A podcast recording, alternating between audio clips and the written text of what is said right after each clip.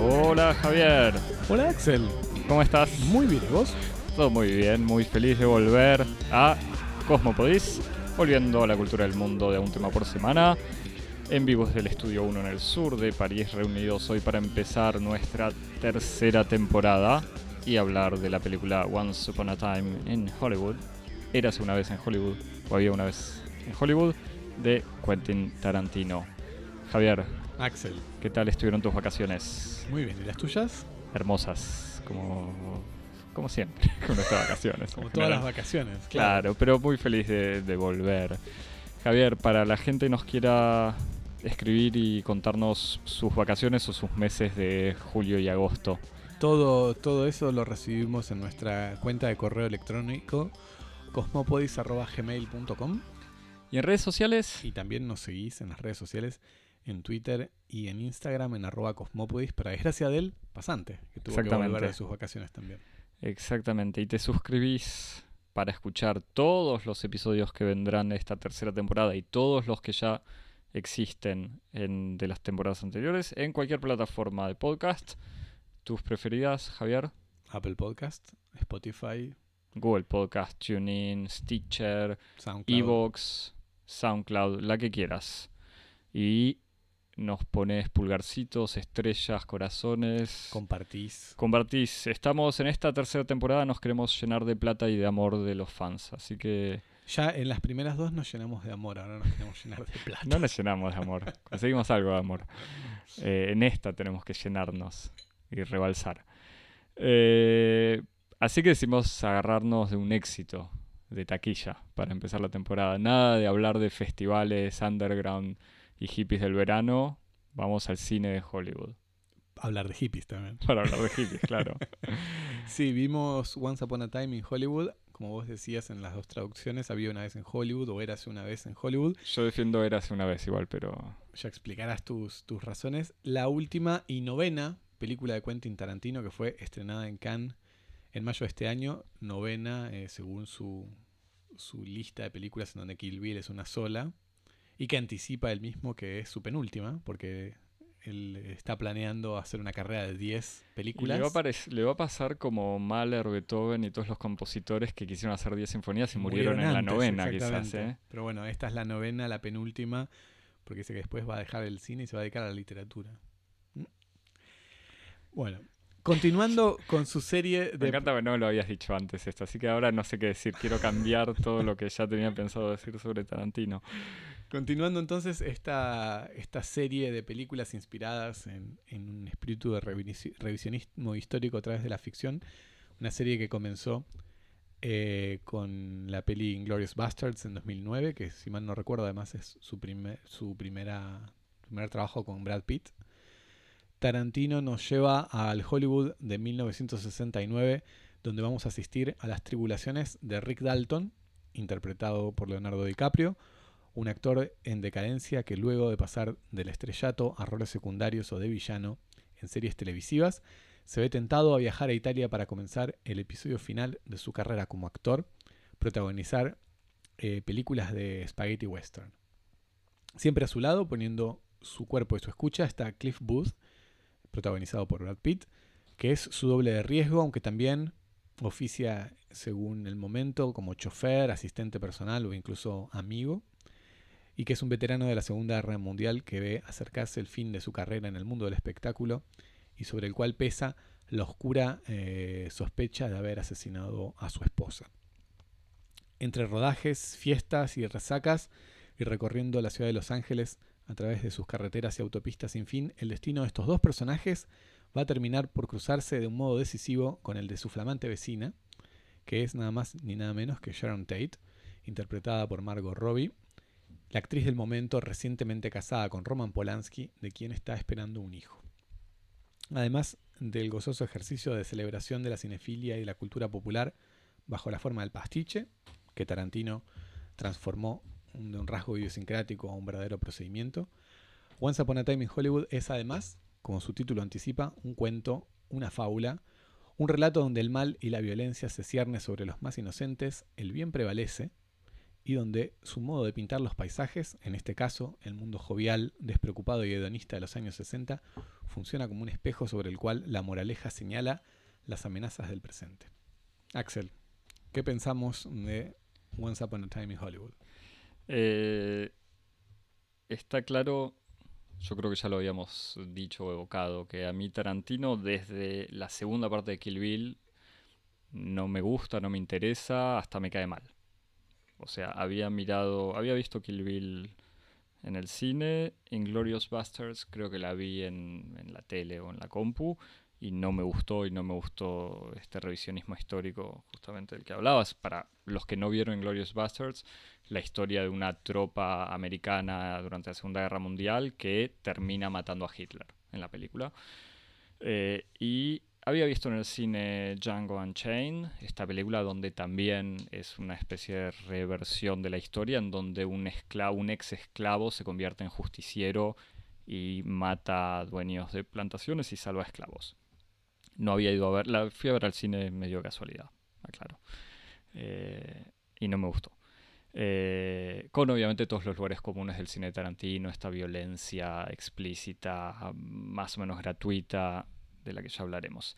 Eh, y no había ido a ver The Hateful Eight, la última su octava, la penúltima, que era su octava, eh, porque no me interesaba Tarantino haciendo westerns con ocho tipos, eh, ocho pistoleros peleándose por una mujer. Creo que era algo así el, el, argumento de la película, que no la vi, no sé siquiera si es eso.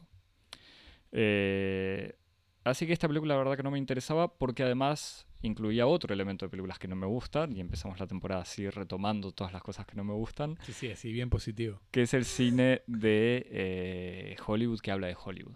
O sea, y era de vuelta una película que va a hablar de... O sea, Tarantino ya habla de cine en general y en este caso era él filmando Hollywood, entonces tampoco me, me parecía algo interesante pero eh, me gustaba, me parecía más gracioso como en esta lógica de él revisionista histórico, digamos, no salvando a los judíos, pero de alguna manera terminando la Segunda Guerra Mundial, eliminando a Hitler y terminando con la esclavitud eh, a partir de este justiciero anti-esclavitud, iba a toparse con eh, este caso bastante conocido del asesinato eh, salvaje y macabro de Sharon Tate eh, en manos de esta especie de secta de fanáticos encabezados por Charles Manson. Y nada, te había comentado antes de ir a verla y antes de decir ir a verla que quería ver qué pasaba, o sea, por qué salvaba, por qué mataba a Hitler, pero hacía una película sobre este asesinato tan macabro. y después me enteré de algunas cosas de la película que me generaron curiosidad. Así que la fui a ver y todos estos, no sé, prejuicios que te decía, pero todos estos elementos, eh, mm, no sé si fueron borrados directamente, pero digamos es una película extremadamente rica, eh, con un montón de temas y pistas y problemáticas, bastante inteligente.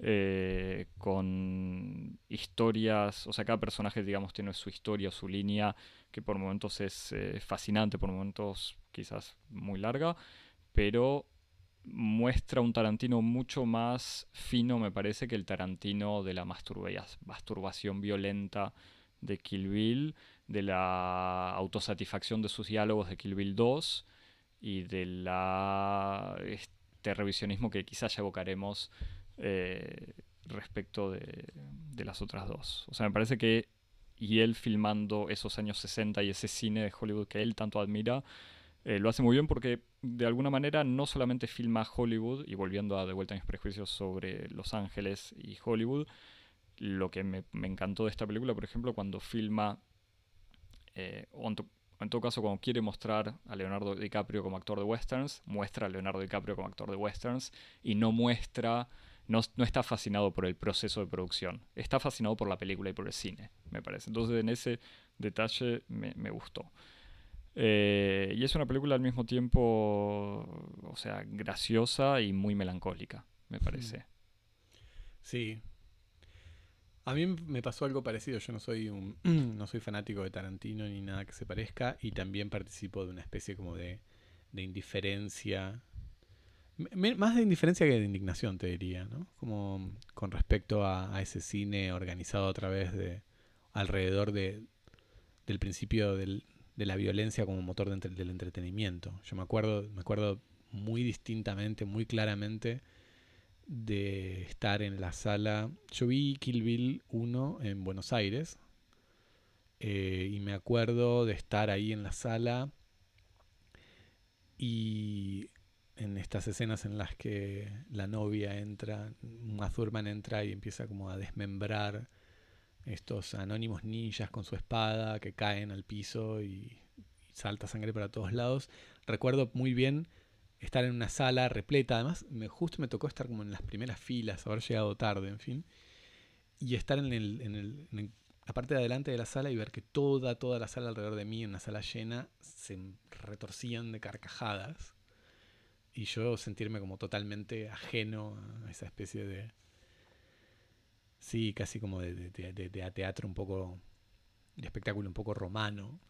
A, mí Kill Bill me había gustado, no, no porque disfrute de la sangre, sino porque por lo menos me parecía muy coherente y muy... eh, eh, iba al fondo de esa idea, digamos. Era como el exceso de la violencia absoluto. En la primera parte, la segunda parte donde traiciona eso ya no me gustó. Pero bueno, por Sí.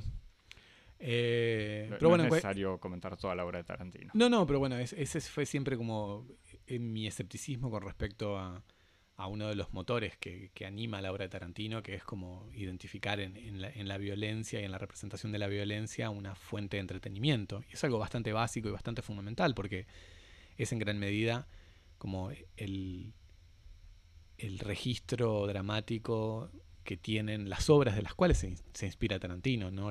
Todas las películas de explotación, los distintos géneros de explotación de los que se inspira, operan mucho a través de la espectacularización de la violencia, etcétera. Yo nunca participé de eso, no, nunca fue mi, mi taza de té, como se dice. Eh, y de todos modos, me, acuerdo, creo que una de, una de las últimas películas que vi de Tarantino fue Death Proof. Casualmente, una película que cuenta la historia de un raid homicida de un doble de riesgo, Kurt Russell, que persigue chicas con su, con su auto, un auto, un muscle car, un auto arreglado así, este, para, cor- Enchulado. para correr carreras y, y picadas. Y, y me acuerdo que, que la película me pareció eh, muy poco interesante. Y después ahí, la, creo que la, la película siguiente es Inglorious Bastards. Claro. Y a mí me da la impresión de que, de que esa película es importante en el sentido en el que como tocó un cierto límite Tarantino eh, con respecto a la, explotación de, la violencia dentro de, un cine que está como cerrado en sí mismo, en la ficción y en la fantasía, como separado radicalmente del mundo y de los afectos de lo real. Y entonces empezó a, navegar este otro registro en donde lo real y lo ficcional se mezclan bajo la forma de la fábula contrafáctica, ¿no? que es como lo que se puede ver en- sobre todo en Inglourious Bastards y también un poco en, en Django in Chains. Este, bueno, después es un- Unchained. Unchained. Unchained. eh, y en esta película sobre todo. Así que hay, hay algo ahí en, en esa especie como de, de, ex- de exploración. ¿Qué pasa? nada, nada, sigue hablando de estas dos películas, Javi. Este, que hay algo ahí que me parece que es, que es interesante en la exploración de, lo- de- de justamente de los límites del cine que espectaculariza la violencia y que medio que me dio curiosidad. La película me pareció muy buena por muchas razones, muy interesante. Eh, y antes como de entrar así en, en terreno de spoilers, me parece que también una de las cosas que podemos hablar al principio así como más general es este, esta especie de retrato que vos decías correctamente, me parece muy melancólico de estos años 60, como una que es algo que de todos modos es uno de los de los tópicos que está comentando la crítica en general de, de ver en, en Once Upon a Time in Hollywood una especie de fábula melancólica sobre el fin de los años 60 como una época de inocencia. Que es, que- de todos modos al, al crimen de Sharon Tate se le atribuye eso. Sí, sí. Pero que a mí me, me da la impresión de que hay como. Que hay ahí como una cuestión de las palabras, que no sé, de, la elección de, las palabras. Yo no sé si es tanto una. como el fin de la inocencia en el sentido así casi bíblico de la palabra, eh, como un fin de la. ¿Cómo decirlo? De, de la despreocupación, más bien. De lo que en francés se diría como insouciance o en inglés como careful, de tipo ser una época careless, este, careless, sin ningún cuidado por nada, como despreocupada. Y me parece que es eso lo que Tarantino está viendo, como, o sea, encuentra atractivo en, esta especie de, fin de los años 60 eh, y que me parece que le permite a él identificarse biográficamente, personalmente, como un hombre que justamente creció en, en, otra década marcada históricamente por la despreocupación y el, y el, el sin, sin mañana, que fueron los años 90 como esta especie de, última gran década de la despreocupación, el hedonismo y, y, la celebración de, todo tipo de, transgresión porque sí. Y me parece que a, Tarantino le viene como anillo al dedo, ¿no? Es como este, esta especie de, retrato de hombres eh, en, el, en, el, ocaso de, su capacidad de gozar, ¿no? Eh, enfrentándose a nuevas generaciones que vienen a instaurar un, nuevo régimen de, valores, de modos de vida, de, éticas y estéticas este, sexuales. Me parece que ahí hay como una especie de juegos de espejos muy interesante en donde hay como una inversión de los años 60 que se transforman en años 90. Sí, totalmente de acuerdo. Me parece que la, además corre por tres vías, digamos, la melancolía, o sea, es el final de la época en general. También esta situación de ver a, Sharon Tate, entre comillas, o sea, a, Margot Robbie, encarnando esta chica llena de esperanza, muy linda en la flor de la juventud, eh, disfrutando, bailando, saliendo, actuando, y con una escena lindísima que es ella eh, entrando al cine a ver una película de ella misma y escuchando las risas del público, los aplausos, disfrutando y uno conociendo el final de la historia en donde esa vida se termina. Por otro lado está la carrera de Leonardo DiCaprio, que también es un ser eh, que tuvo su éxito en la tele, que no, no logró despegar y que está... Eh, ¿Quieres decir de Rick Dalton? De, Rick Dalton, obviamente. Eh, y que está ahí en, su ocaso, sabiendo entre paréntesis que uno de los grandes talentos de Tarantino en toda su carrera fue rescatar actores medio desaparecidos y darles una reactualizarlos. Y que no, lo hizo con Leonardo DiCaprio, no lo necesitó, pero en el fondo el uso de Leonardo DiCaprio como villano en Django Unchained le dio un giro también a la carrera de DiCaprio que, que es un maestro absoluto. O sea, pero bueno. Eh, y entonces están esas, me parece, están esas vías y como decías, este subtexto de Tarantino como autor, o sea, como tipo que creció fascinado con esas películas, pero que hizo su carrera y su Hollywood, o sea, él como director es él en los 90 haciendo estos excesos y disfrutando de esa libertad, si querés, para eh, matar gente y, maltratar mujeres, que querría decir entre comillas. Pero bueno, disfrutar, gozar con esa violencia. Em, la sombra que amenaza a esa época me parece que es, por un lado, como vos bien decís, son estos hippies con otra ética, otra sí, manera de vivir, que en la película se ve con estos hippies recuperando comida de la basura, bailando, insultando policías, viviendo como una especie de comunidad en estos ranchos que además se ve en la película, y eso es un hecho histórico, que los mismos ranchos que eran usados a finales de los 50 para filmar eh, películas de, cowboys fueron ocupados por la familia Manson o esta secta Manson donde vivían una especie de comunidad.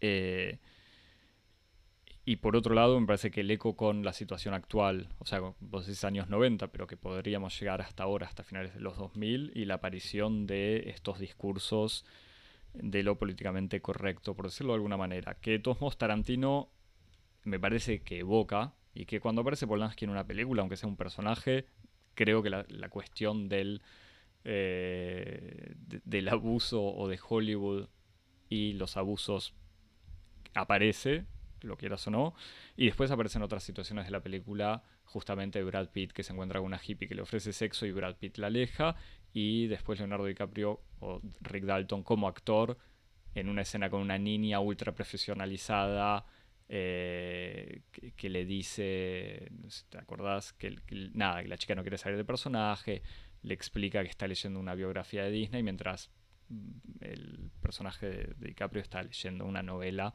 y pensando más en el mismo que en su... O sea, sufriendo por su carrera personal y no tanto por la industria. Y esta chica hay una situación de no de tensión, pero de maltrato durante una escena filmada que, eh, que la chica le agradece como diciendo esta fue la mejor escena de mi vida, además. No es eh, para sobreimponer una interpretación igual, pero, son elementos que aparecen.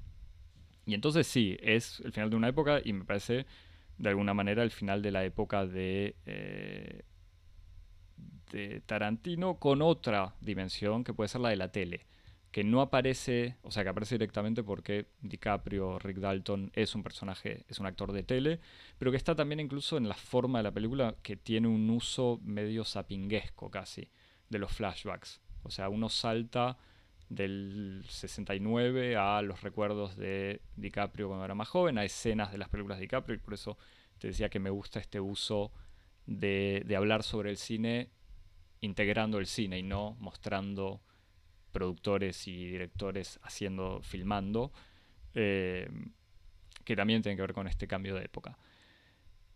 ¿Querés hablar de, de spoilers? Adelante.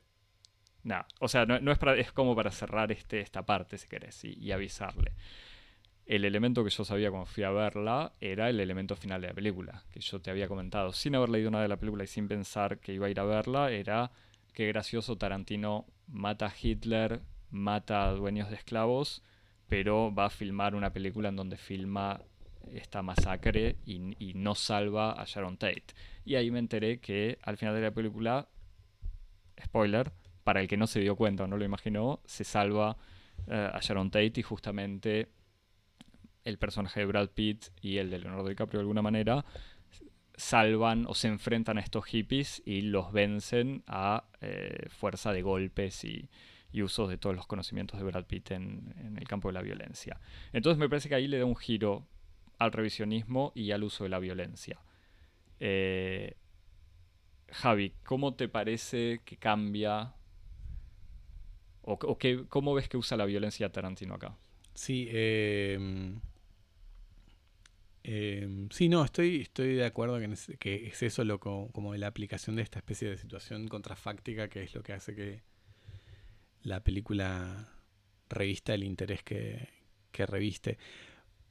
En primer lugar, me parece que como me parece que lo más obvio es como un modo de, rescatar como una especie de sueño eh, de mantener esa especie de época que se acaba con el con el con la muerte de Sharon Tate. Me parece que en ese sentido eh, Sharon Tate es otra vez mucho menos una persona real que la protagonista de, este hecho policial que sacudió a los Estados Unidos y al mundo, pero que también eh, instauró una especie de, como de, hito, de mojón, que le pone fin a, una, una, época que es como la época del hipismo, del amor libre, y va a inaugurar como, va a anticipar los años 70 como años de oscuridad y de desengaño, y entonces en ese sentido me parece que eh, evitar que ese acontecimiento ocurra en alguna medida es como que salva o recupera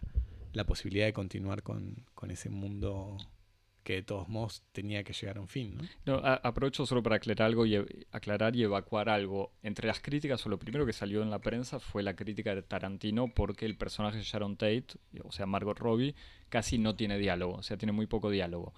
Me parece que es eh, justamente por exactamente eso que decís vos, que Sharon Tate no es un personaje, es como un, signo, un elemento que está ahí.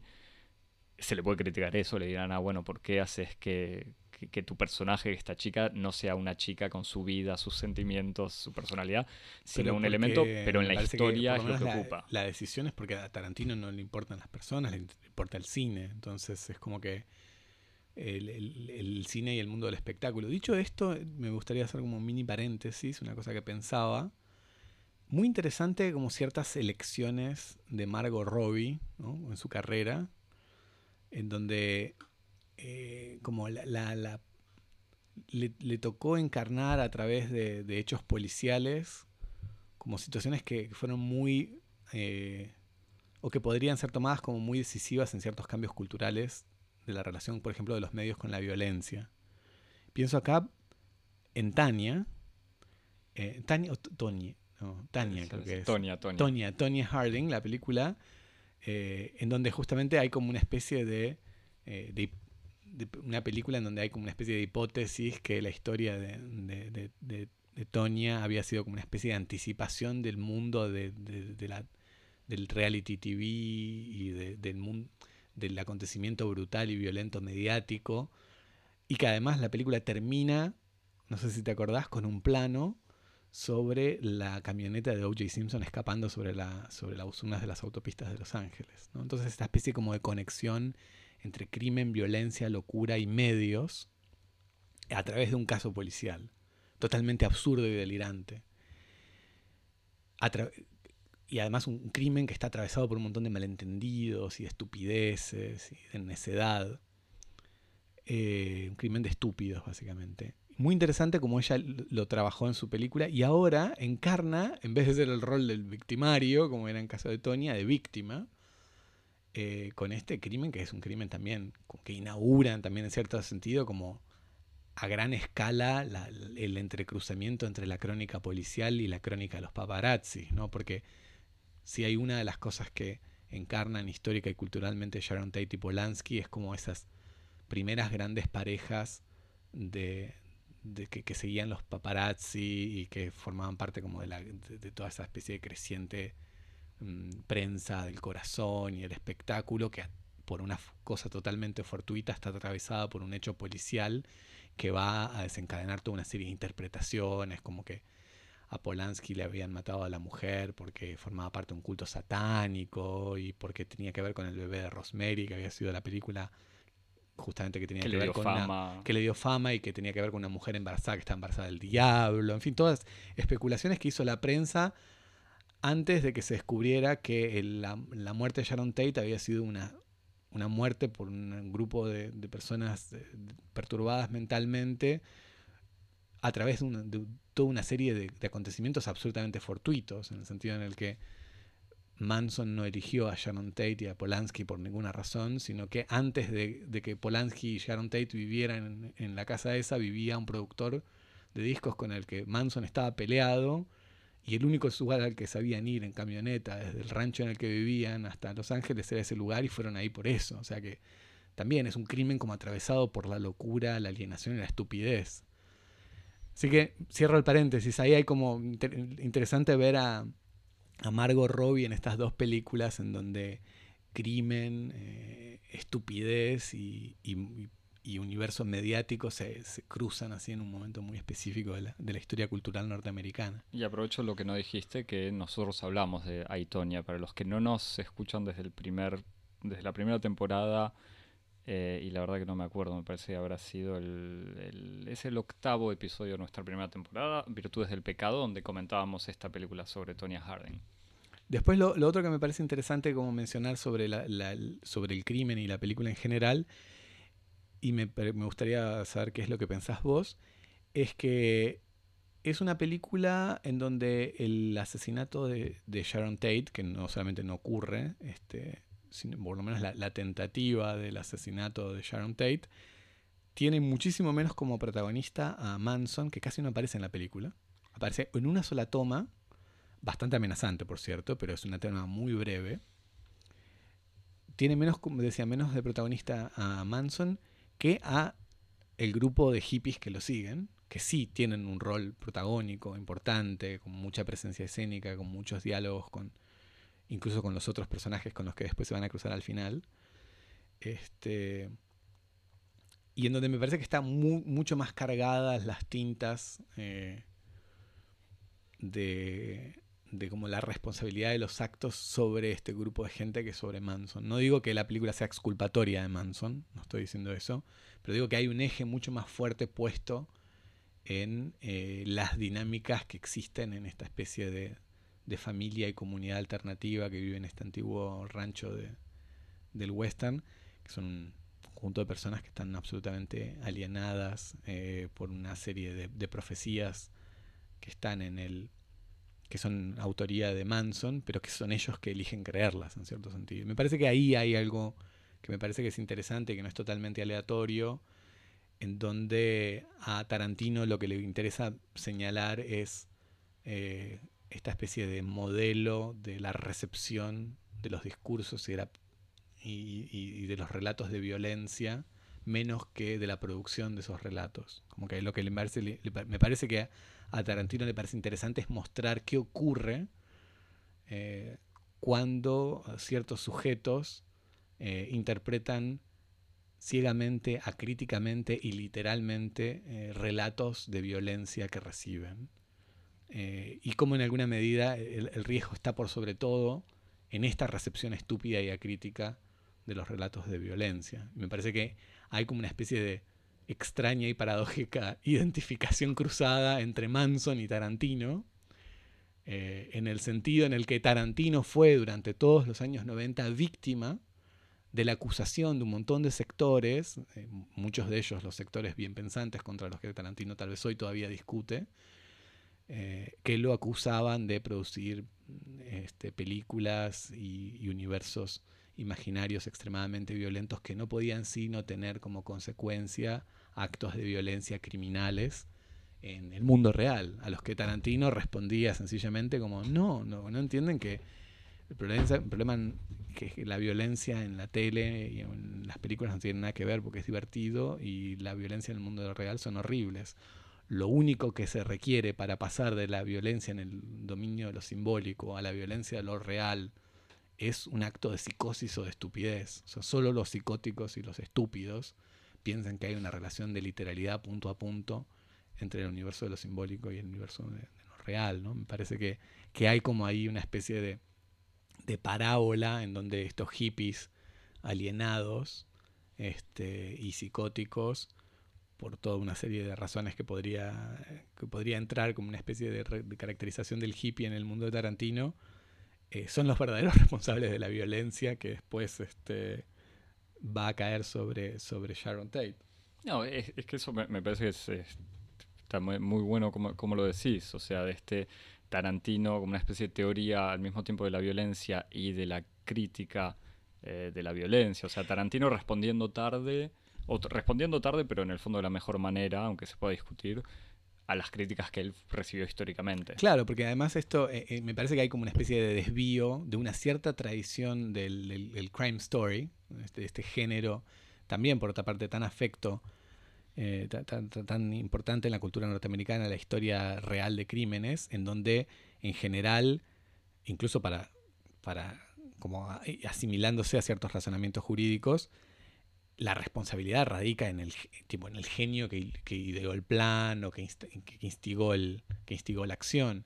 Tarantino dice, bueno, el problema por lo menos no está tanto organizado alrededor de un genio del mal, de un diablo, de un demonio encarnado en la figura de Manson que inspiró todas estas cosas en armas puras, sino en un conjunto de marginales y estúpidos que creen cualquier cosa que les dicen con tal de eh, mantenerlos protegidos de todo lo que detestan del mundo real, del cual ellos se escapan en un gesto aislacionista al, al, al campo, en donde viven en el aislamiento y en el consumo de drogas y después son capaces de aceptar cualquier cosa que les dicen. Entonces me parece que ahí hay como una especie de desplazamiento de una tentación, que es interesante porque no es que Tarantino le escapa a esa encarnación del mal absoluto como en Glorious Bastards está Hitler, o sea, el malo final es Hitler hay que matarlo a Hitler.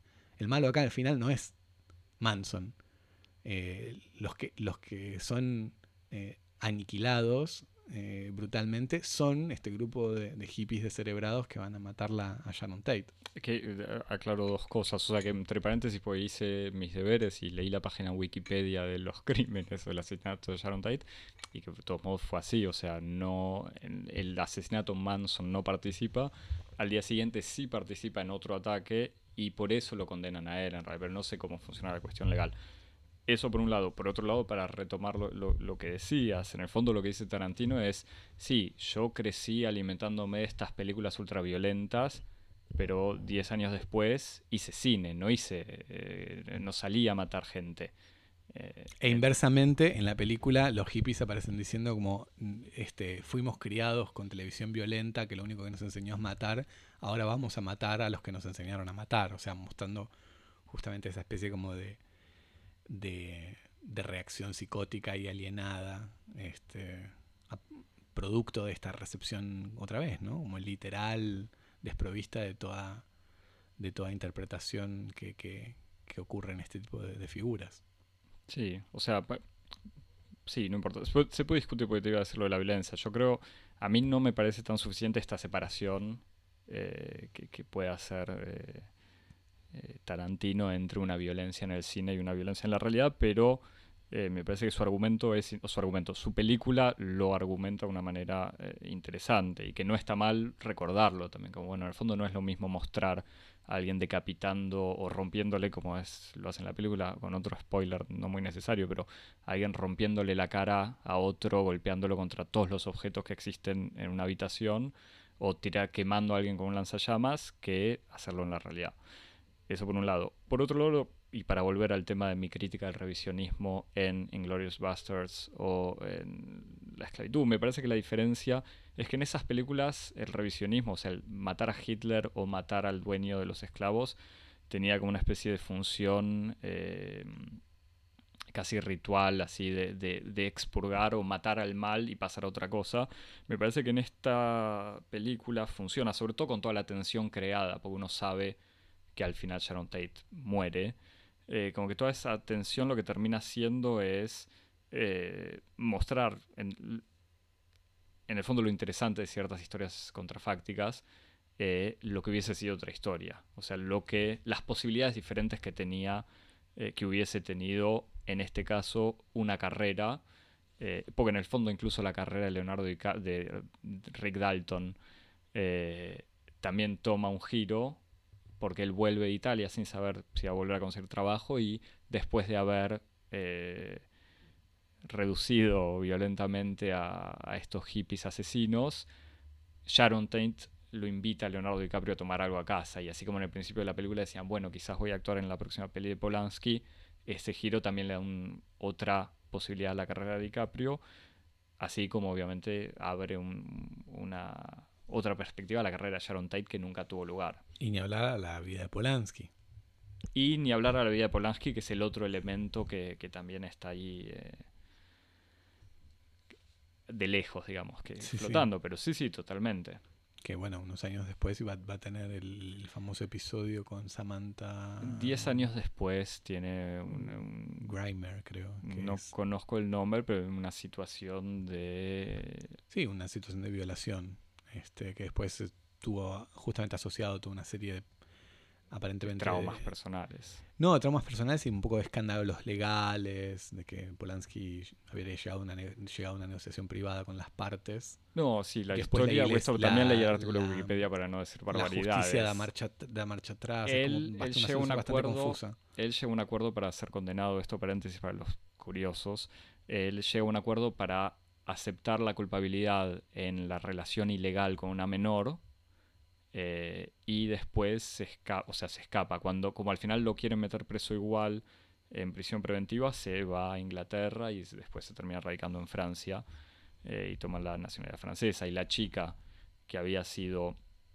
eh, violada por Polanski o que había tenido relaciones sí, Polanski. relaciones con Polanski no consentidas bajo los efectos de una. Exactamente, había sido drogada y si Polanski siempre dijo, bueno, tuvimos relaciones, eso es cierto, pero ella fue, ella dio su consentimiento y la chica salió a decir como no, que simplemente fue para evitarle la violencia de un juicio que se aceptó ese acuerdo.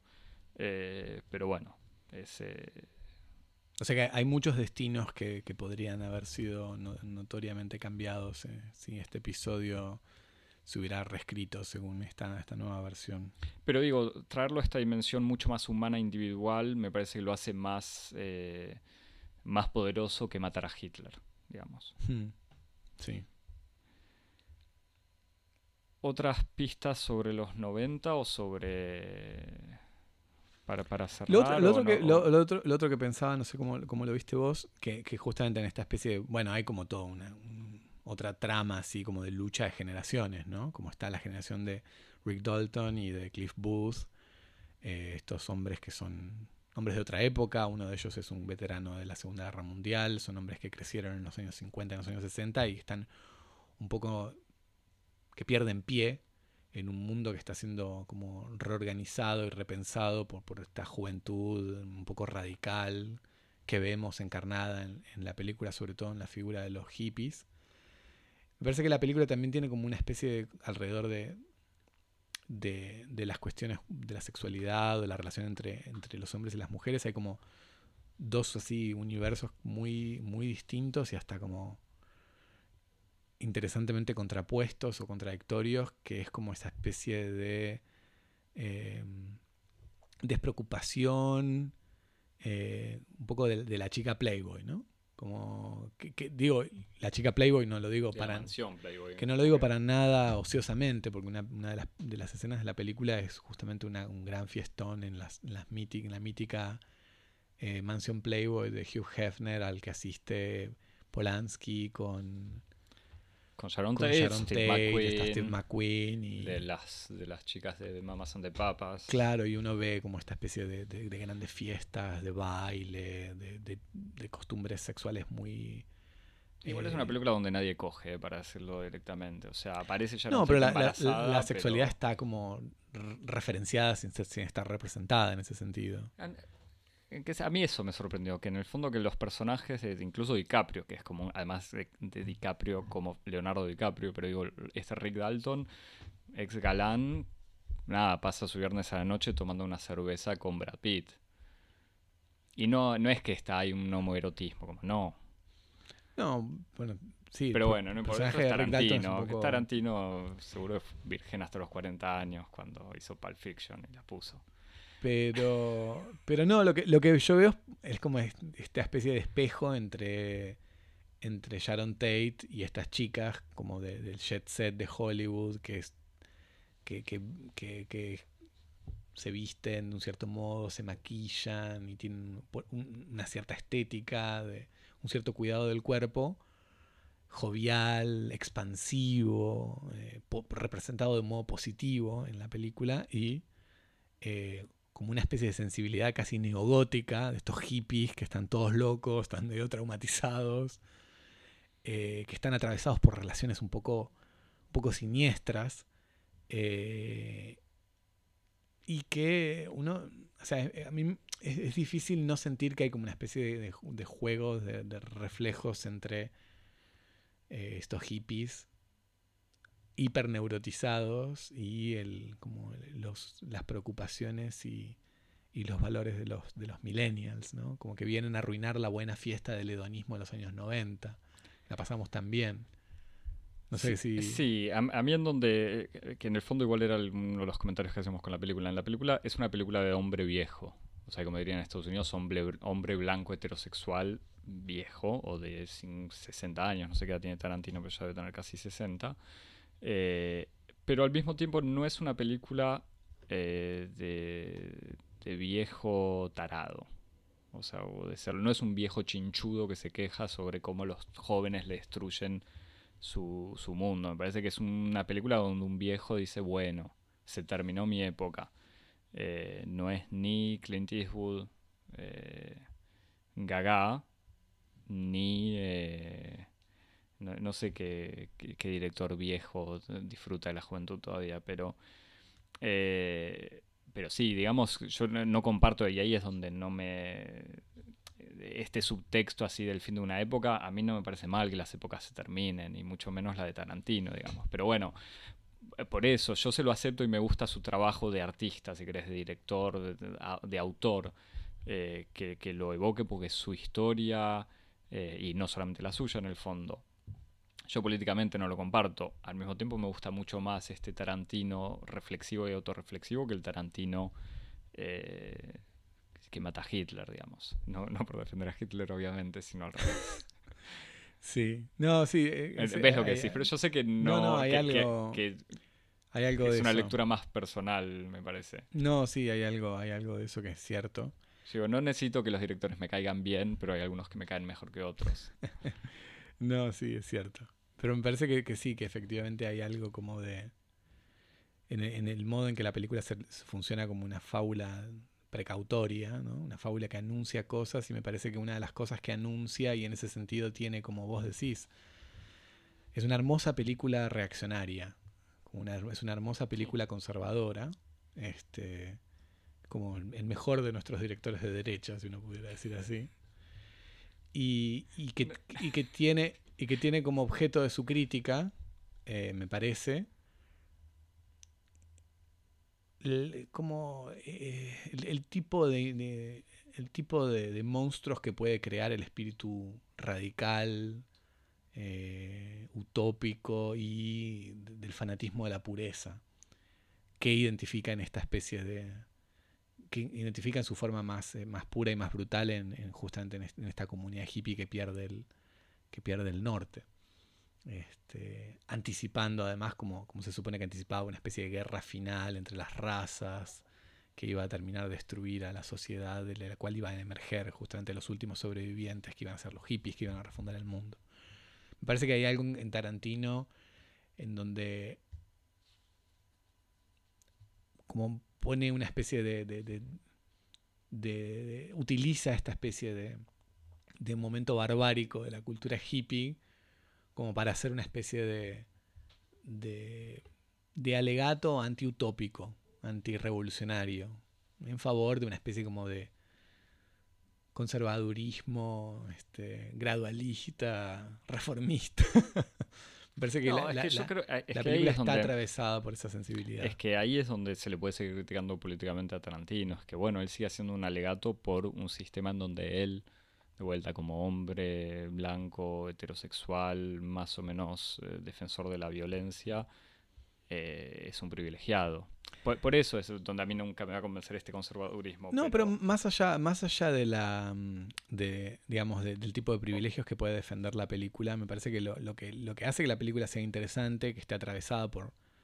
Digo, a ver, cualquier discurso. Cual- explícitamente, Javi, nadie te va a condenar acá. no, pero lo que quiero decir es que cualquier, rel- cualquier relato. re- cualquier relato, cualquier fábula idealista eh, tiene la ventaja de, pro- de pro- de proponer eh, visiones interesantes basadas sobre, por ejemplo, dualidades necesariamente esquemáticas y ficticias. Y cualquier fábula realista tiene la desventaja de no producir ninguna visión interesante, pero poder producir eh, paisajes con mucha complejidad, con muchos matices, con mucha ambigüedad.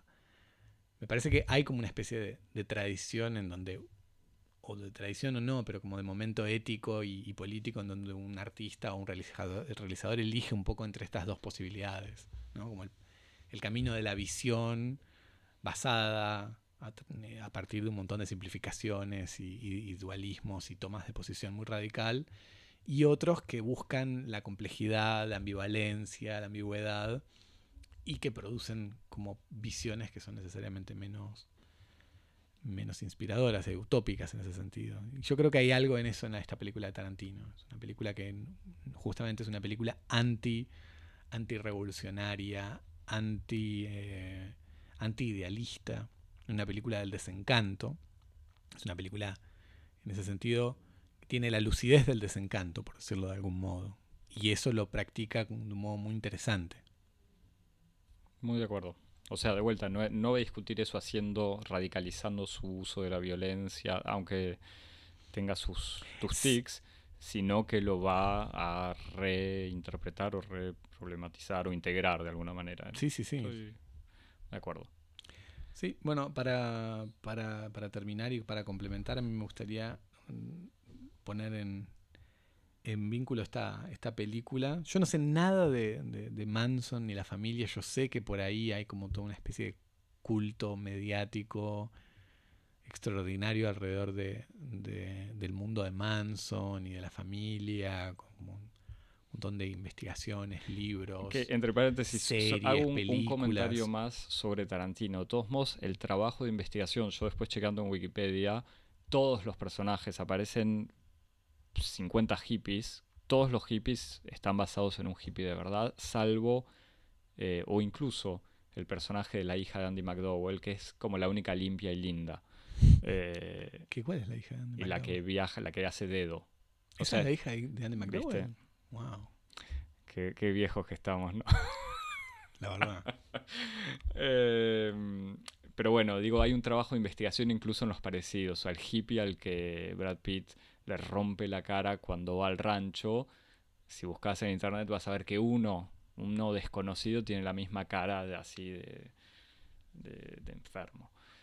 Por favor, Javier, seguí. Estabas diciendo que no sabes nada, pero... No, pero, pero, pero una vez le- leí un texto que es muy interesante que conecta eh, el fin de los años 60 y de, y de la promesa contracultural, conecta dos hechos que están este, como separados geográficamente pero unidos eh, conceptualmente, que es efectivamente la muerte de Sharon Tate, el asesinato de Sharon Tate por parte de la familia Manson, eh, con la, la muerte de Teodoro Adorno, que ocurrió dos o tres días después, dos o, dos o tres días antes, y que marca Por eso te justamente, queremos, Javier. Por eso, esto... Gracias, Cosmópodes, por haber vuelto. que marca justamente como los dos, dos momentos fuertes de- de- de- de- del fin de, de los sueños de la contracultura y la industria cultural. Y estos dos acontecimientos que están unidos, Adorno, que por otra parte fue un angelino, pues vivió en Los Ángeles, sí, sí, eh, este, muy- fue vecino de Bertolt Brecht en la época de, los, de Que los inmigrantes se, fueron a Los Ángeles, sí. Eh, estos dos aco- acontecimientos están unidos en un texto muy interesante del crítico alemán Dietrich Diederiksen, en un texto muy lindo se llama Fines del verano contracultural. Dieterich, Dieterichsen, ¿no? Dietrich Dietrich.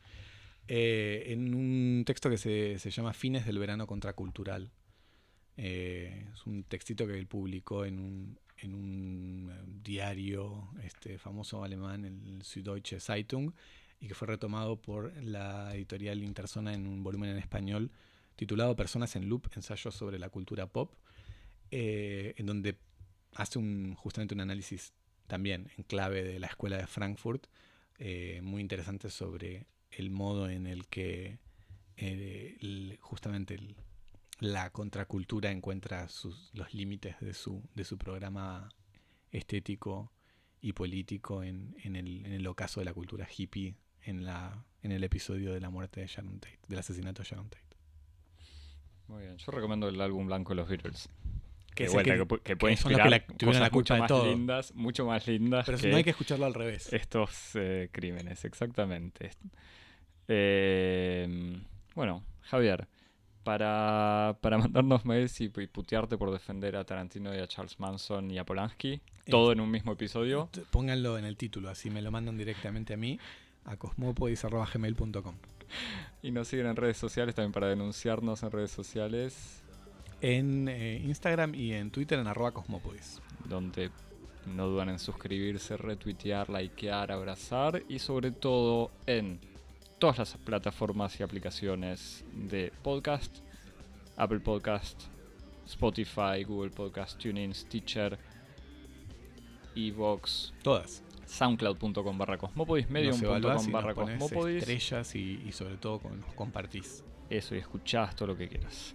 Y nos vemos la semana que viene. Chau. Chao.